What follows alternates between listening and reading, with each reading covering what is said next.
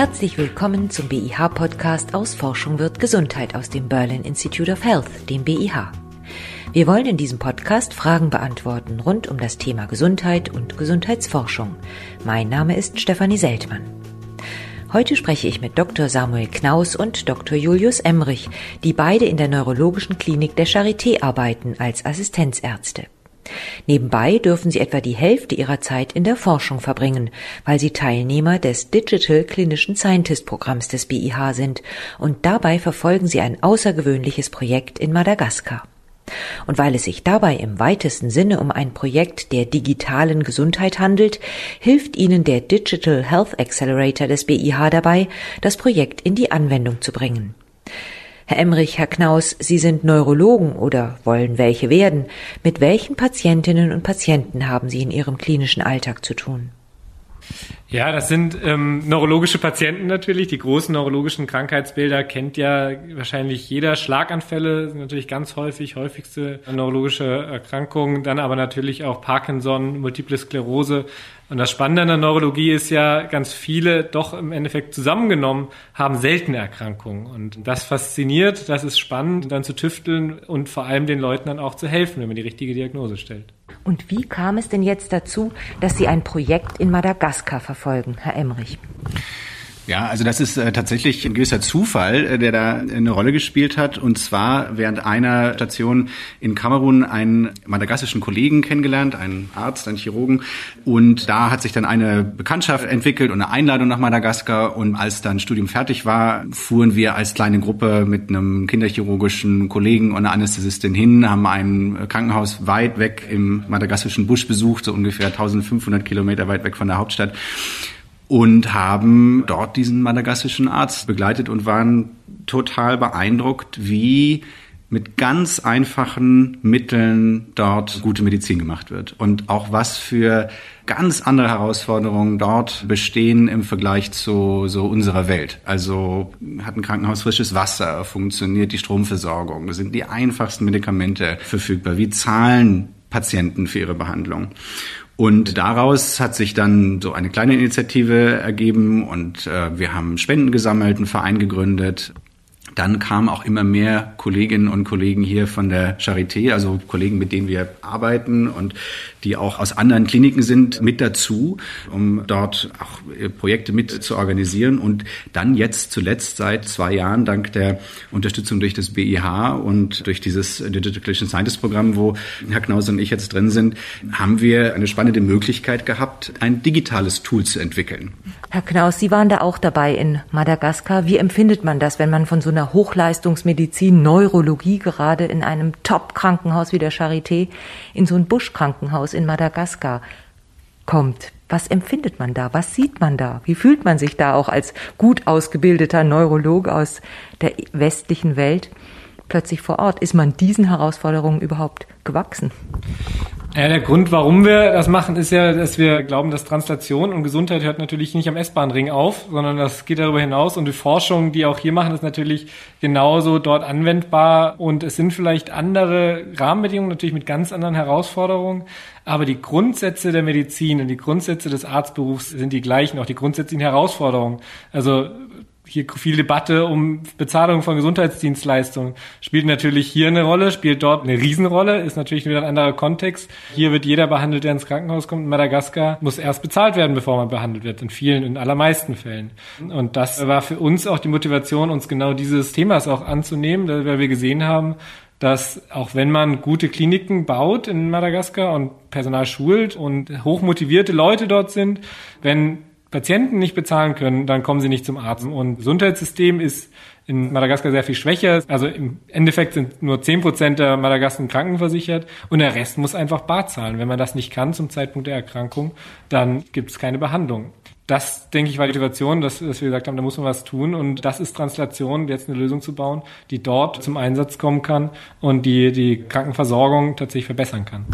Und dann haben Sie ein Projekt entwickelt, mit dem man die Bezahlmöglichkeiten in Madagaskar für Gesundheitsdienstleistungen ermöglichen kann und erleichtern kann. Wie funktioniert das? Das System heißt M-Tomadi und Was heißt M-Tomadi? Genau, also das heißt auf Madagassisch äh, gesund und stark. Und das war ein Vorschlag von unseren Kollegen vor Ort, das Projekt so zu nennen, fanden wir super und seitdem heißt es so. Also wie Herr Knaus gerade gesagt hat, ist eine Riesenherausforderung, dass die meisten Gesundheitsleistungen out of pocket bezahlt werden müssen, Cash. Und wenn man das nicht sozusagen am Anfang, wenn man das Krankenhaus betritt, auf den Tisch legen kann, kann es sein, dass die Behandlung gar nicht stattfindet oder man wird behandelt und es ist dann aber so, dass im Nachhinein Patienten wie Geiseln bis zu einer Auslösung das Krankenhaus nicht verlassen dürfen, bis die Familie oder jemand bezahlen kann. Und zum Teil dann eben, wenn das Krankenhäuser sind, die sehr weit im Busch liegen, viele hundert Kilometer anreisen müssen, dort Bargeld transportieren in Plastiktüten, um eben die Behandlungskosten für die Familienmitglieder aufzubringen.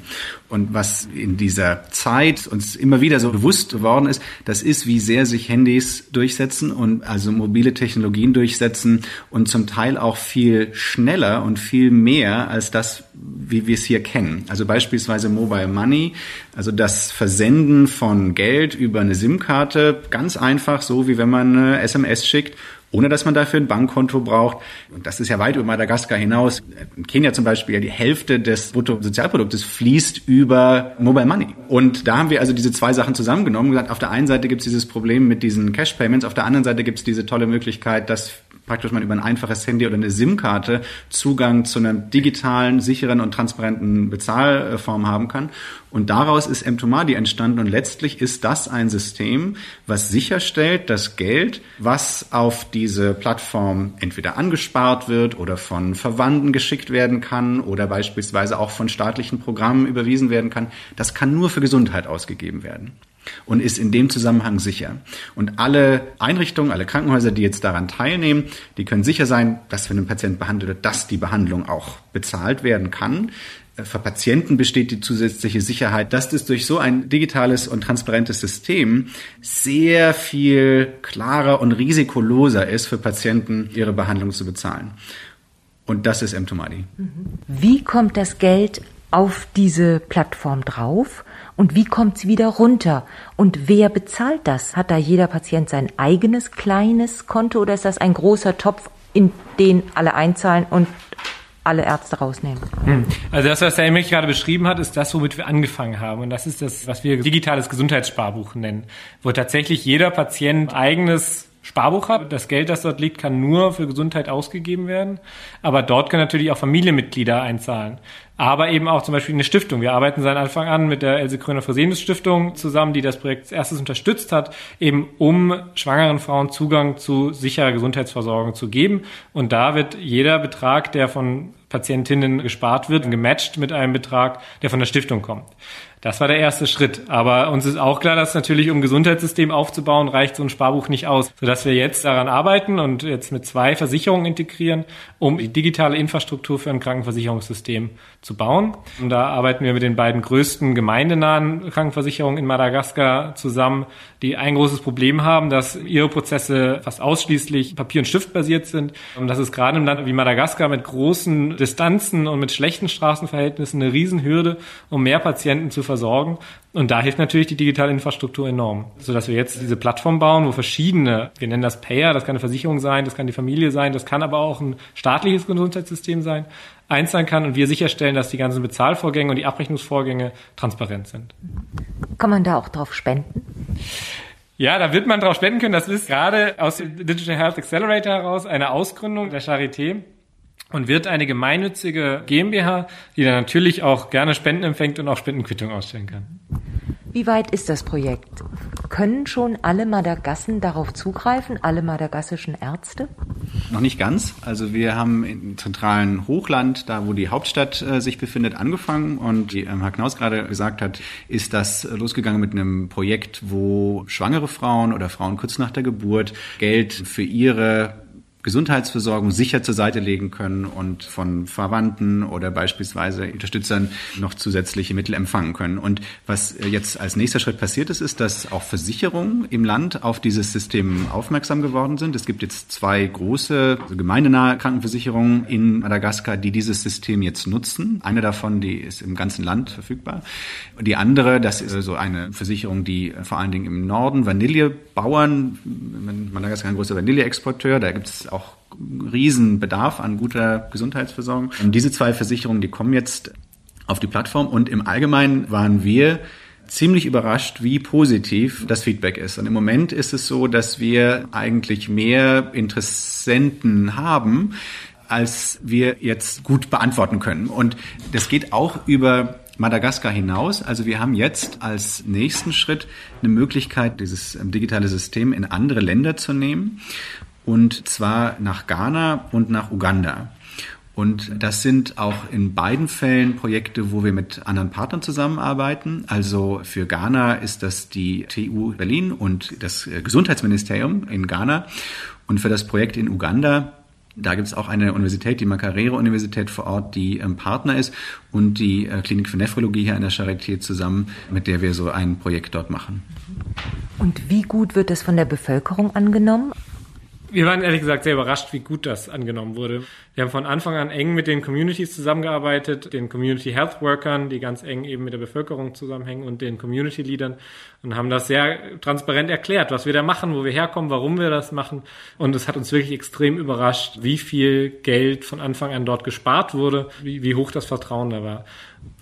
Und was uns da auch sehr geholfen hat, ist eigentlich auch so ein wissenschaftlicher Ansatz, den wir ähm, vom ersten Moment an verfolgt haben. Haben viel Neues gelernt und sind da auch sehr dankbar, dass wir mit dem Heidelberger Institut für globale Gesundheit zusammen arbeiten konnten und weiterhin arbeiten. Und beispielsweise, bevor irgendwas losging, in Madagaskar randomisiert Befragungen gemacht haben mit Patienten, in dem Fall dann eben junge Mütter oder werdende Mütter, mit Vertretern vom Gesundheitsministerium, mit Vertretern von Telefonfirmen, was Magnaus gerade gesagt hatte, diese Gemeinschaften oder solche Community Leaders, der Kreis der Ältesten einer Gemeinde. Das war super wichtig, weil wir so viel gelernt haben, wie nicht nur dieses Tool technisch funktionieren muss, Ganz einfach, ganz wenig Text, möglichst viel positive Motivation. Wenn ein Krankenhaus das verwendet, dann hieß es, wir müssen Emojis verwenden und das viel mehr als Text und das funktioniert total gut und das wird angenommen. Weil gar nicht jeder lesen kann.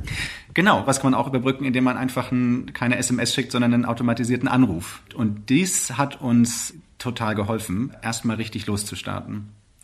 Also diese Verbindung aus einem wissenschaftlichen Ansatz und einer Implementierung. Wie groß waren denn die sprachlichen Hürden? Mussten Sie Madagassisch lernen? Wir können kein Madagassisch. Aber Französisch ist eine der Amtssprachen, aber ganz wichtig ist natürlich, dass das Ganze auf Madagassisch ist. Und wir haben Entwicklerteam in Madagaskar, wir haben Implementierungsteam in Madagaskar und das funktioniert nur, weil wir tolle Leute dort haben und das Ganze dort auch auf Madagassisch entwickelt wird. Also die Software ist in drei Sprachen entwickelt, in Englisch, Französisch und Madagassisch und ist einfach auch auf andere Sprachen adaptierbar. Das werden wir jetzt auch in Uganda so machen, dass das in den Landessprachen dort verfügbar ist. Das ist ganz wichtig auch für das Vertrauen. Mhm. Sie haben angefangen mit Schwangeren und mit Müttern kurz nach der Geburt. Warum? Was ist da das medizinische Problem? Was fehlt denen an medizinischer Versorgung? Ja, das hat zwei Gründe. Einerseits ist das natürlich eine ganz wichtige Gruppe. Das ist sozusagen ja die Zukunft, wenn auch die Zukunft des Landes. Madagaskar hat eine extrem hohe Müttersterblichkeit und auch neugeborene Sterblichkeit, extrem hohe Komplikationsrate und ein Hauptgrund ist, weil die sogenannte In-Facility Delivery Rate, also wie viel Prozent der Geburten finden im professionellen Kontext statt, äh, sehr niedrig ist im Vergleich. Und das versuchen wir jetzt eben zu ändern mit diesem Tool. Also es sterben weniger Mütter. Na, das werden wir rausfinden Ende 2021. Das, das der wissenschaftliche Ansatz, den Herr Emmerich angesprochen hat, das ganze Projekt ist ein Randomized Control Trial mit eine randomisierte klinische Studie. Genau, die in den drei Distrikten, wo das verfügbar ist, äh, von Anfang an so geplant wurde. Also nur die Hälfte der Gesundheitszentren äh, wurden randomisiert, dieses Tool zu verwenden. Die andere Hälfte dient als Kontrollzentren, sodass wir dann am Ende eine Befragung machen von knapp 5000 Frauen, die in dem Projektzeitraum entbunden haben und dann schauen können, hat die Nutzung dieses Tools tatsächlich dazu beigetragen, dass eine Geburt sicherer geworden ist. Welche weiteren medizinischen Probleme sind in Madagaskar vorherrschend? Man würde vermuten Infektionskrankheiten. Ja, also auf jeden Fall, das ist ein Riesenthema, vor allen Dingen Malaria und Tuberkulose. Madagaskar hat sehr viel Glück, dass es von HIV relativ verschont geblieben ist. Viele Erkrankungen, die Kinder betreffen, Kinder unter fünf, häufigste und am schwersten verlaufende Erkrankungen sind Durchfallerkrankungen. Und dann gibt es aber auch eben in vielen anderen afrikanischen Ländern eine relativ hohe Rate an schweren Verkehrsunfällen, die zum Teil gar nicht und schlecht ähm, versorgt werden können. Und was wir jetzt sehen, und das ist aber besonders für dieses Jahr, ähm, das ist natürlich Covid und was das für Folgen hat. Es ist nicht so sehr äh, das Virus an sich und die unmittelbaren Krankheitsfolgen von Covid, so wie bei uns, die dort das große Problem und Herausforderung darstellen, sondern es sind also eher die Folgen, des Managements von Covid auf andere Erkrankungen oder auf das Gesundheitssystem an sich. Also beispielsweise haben ganz wesentliche Impfkampagnen überhaupt nicht stattgefunden. Madagaskar hatte eine ganz schlimme Masernepidemie vor ein, zwei Jahren.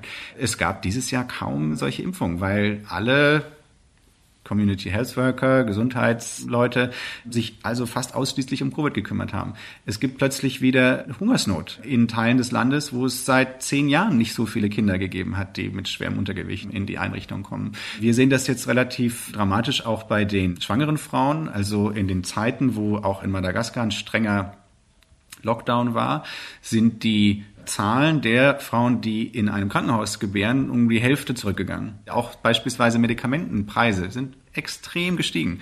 Malaria-Medikamente kosten dieses Jahr in Madagaskar dreimal so viel oder sind gar nicht verfügbar wie in den Jahren zuvor.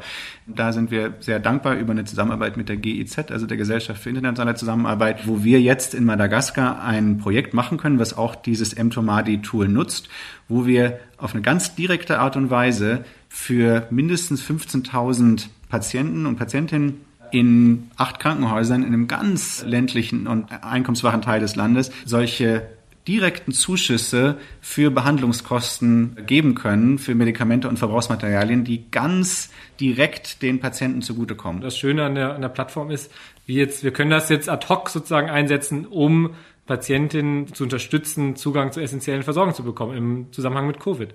Aber wir können das eben auch einsetzen und das ist ein Projekt zusammen mit der Klinik für Infektiologie und auch wieder mit der Gesellschaft für internationale Zusammenarbeit, um Tuberkuloseversorgung in 22 Gesundheitszentren im Süden von Madagaskar zu verbessern und auch die Surveillance, also die Überwachung, wie viel Tuberkulosepatienten gibt es, wie viel multiresistente Tuberkulose gibt es in dem Bereich. Diese Daten eben digital zu erfassen.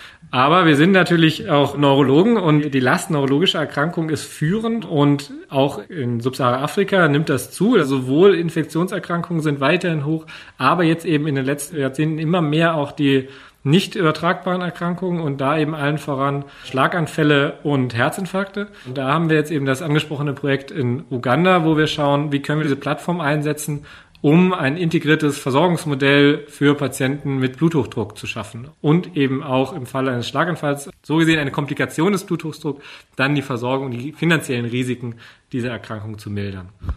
Nochmal kurz zurück zu den Handys, mit denen bezahlt werden kann. Das müssen aber keine iPhones 10 sein. Nee, also das geht tatsächlich mit den allereinfachsten Geräten und es geht noch eine Stufe einfacher. Das, was eigentlich benötigt wird, um an dem System teilzunehmen, ist nur eine SIM-Karte. Also nicht mal das Handy. Und was wir sehen, ist, dass manche Patientinnen und Patienten sich kleine Aufbewahrungsgerätschaften basteln, um diese SIM-Karten mit sich sicher tragen zu können. Also kleine Armreifen oder solche Ketten. Und dann geht es wirklich super einfach. Man nimmt die SIM-Karte mit in eine Klinik, und dort kann man jedes Telefon, die Klinik hat meistens dann eins schon da liegen für Patienten. Man macht also die SIM-Karte dort rein und hat Zugang zu seinem Account und kann das verwenden. Wie kommt das Geld auf die SIM-Karte? Wie zahlt man sozusagen ein?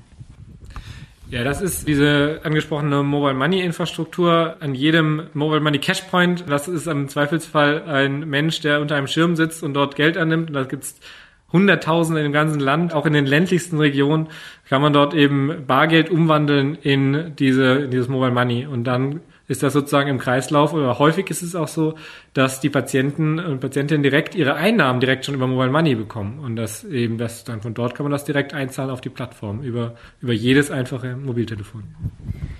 Jedes Netz kann auch geknackt werden. Wie sicher ist denn dieses System? Ja, das ist eine gute Frage. Also es ist ein ganz wichtiges Ziel gewesen, eine ganz hohe Transparenz und Sicherheit im Vergleich zu den Cash-Payments, die die Alternative wären, darzustellen. Es gibt keine äh, Gebührenordnung, es gibt keine angeschlagenen Preise. Es ist praktisch immer eine individuelle Verhandlung zwischen Patient und dem oder derjenigen, der gerade an der Kasse sitzt, wie teuer jetzt so eine Behandlung ist. Und das kann heute so viel kosten und morgen so viel. Eine Packung Penicillin kostet so viel und dann am anderen Tag dreimal. Das ist schon von vornherein dann nicht mehr möglich, wenn das digital abgerechnet wird, weil da dann die jeweiligen Preislisten und grundlegende Verträge mit den Gesundheitseinrichtungen zugrunde liegen.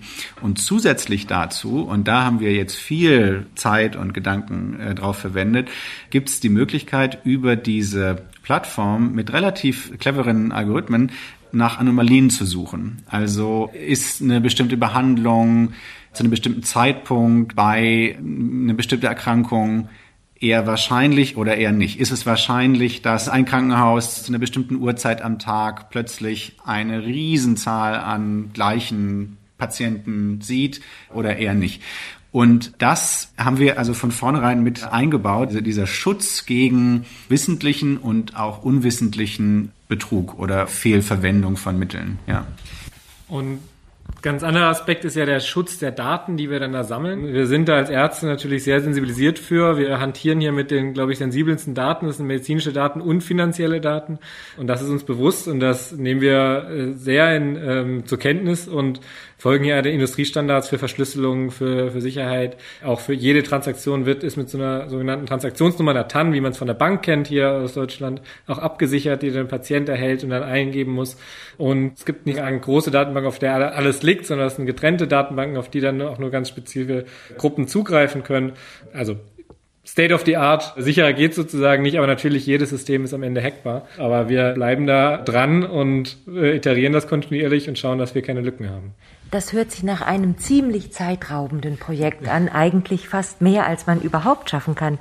Aber ursprünglich wollten Sie ja mal Neurologen werden.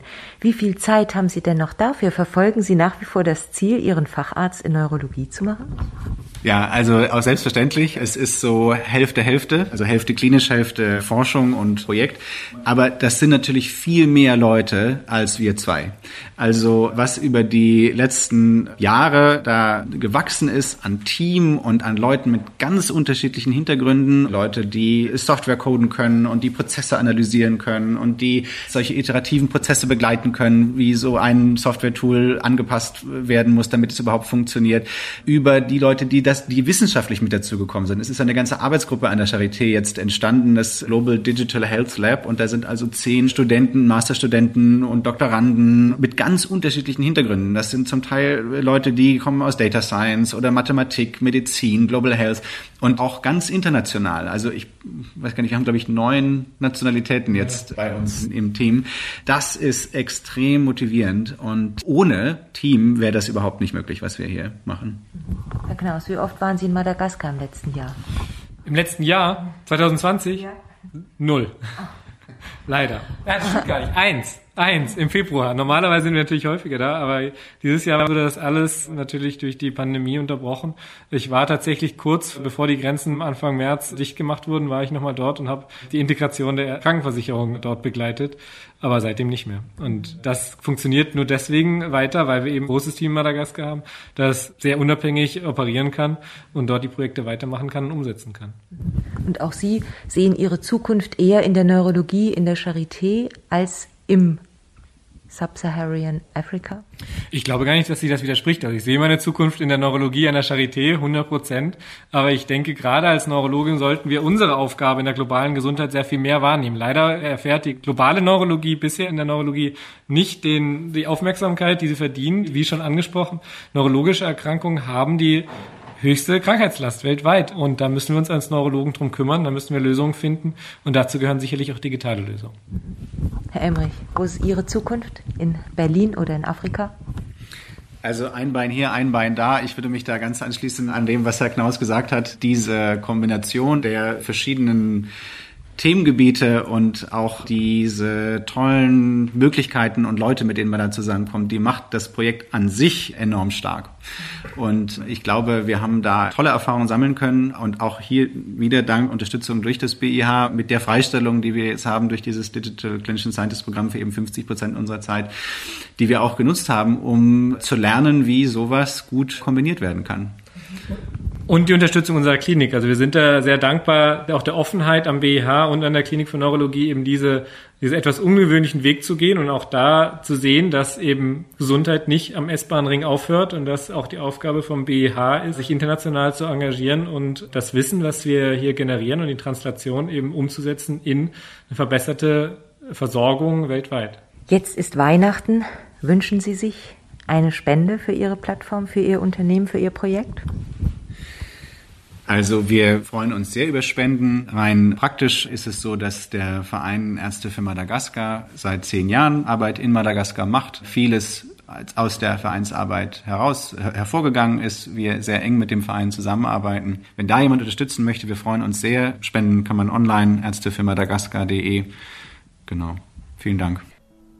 Und das war der BIH Podcast aus Forschung wird Gesundheit aus dem Berlin Institute of Health, dem BIH. Dr. Julius Emrich und Dr. Samuel Knaus berichteten über ihr Projekt im Digital Health Accelerator des BIH, mit dem sie die Gesundheitsversorgung in Madagaskar für viele Menschen bezahlbar machen möchten. Falls Sie für dieses Projekt etwas spenden möchten, schauen Sie doch einmal auf die BIH-Seite unter www.behealth.de.